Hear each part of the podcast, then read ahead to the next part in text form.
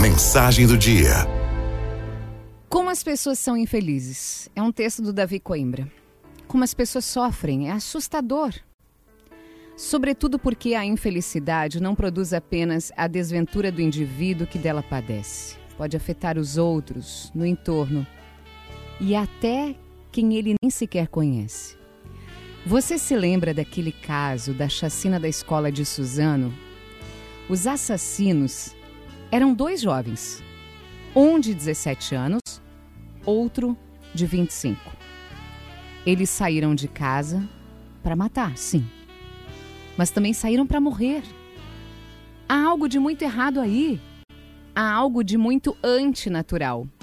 Os jovens, ainda que tenham seus problemas, e eles os têm, não são poucos, não, mas os jovens cultivam sempre expectativas com o futuro. Os jovens acreditam que tudo de bom pode lhes acontecer. Os jovens, se são saudáveis de corpo e mente, eles anseiam pelos dias que virão.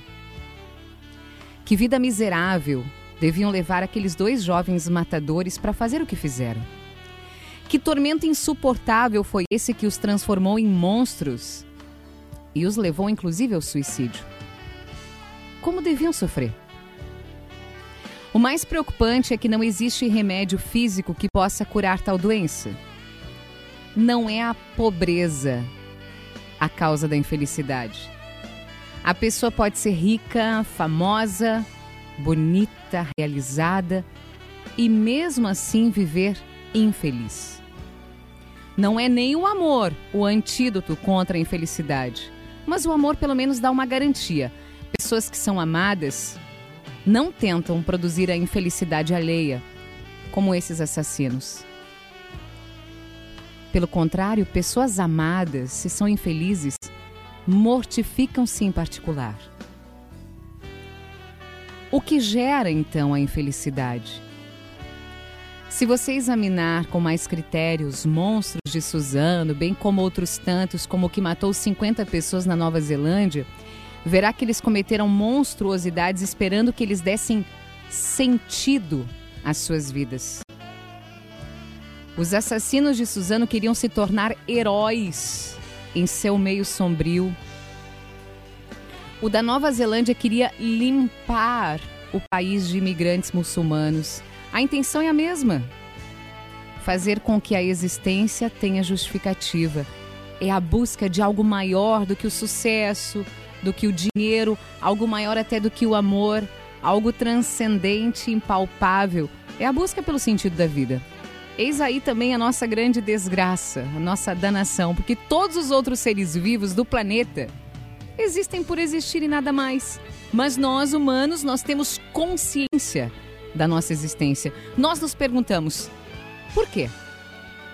Por que, que eu estou vivo?